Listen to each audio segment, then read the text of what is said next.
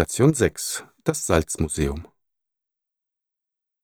Hier nun beginnt die freie Besichtigung des Salzmuseums.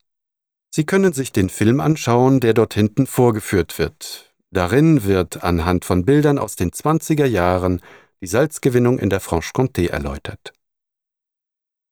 Anschließend geht es rechts von der Leinwand weiter in den eigentlichen Ausstellungsraum. Die Texte der ständigen Ausstellung sind auf Englisch und Deutsch übersetzt. Hinten ist ein Teil des Raumes unserem jungen Publikum gewidmet. An dieser Stelle endet dann auch die Besichtigung. Bitte vergessen Sie nicht, den Player am Empfang wieder abzugeben. Wir wünschen Ihnen eine schöne abschließende Besichtigung und einen angenehmen Aufenthalt.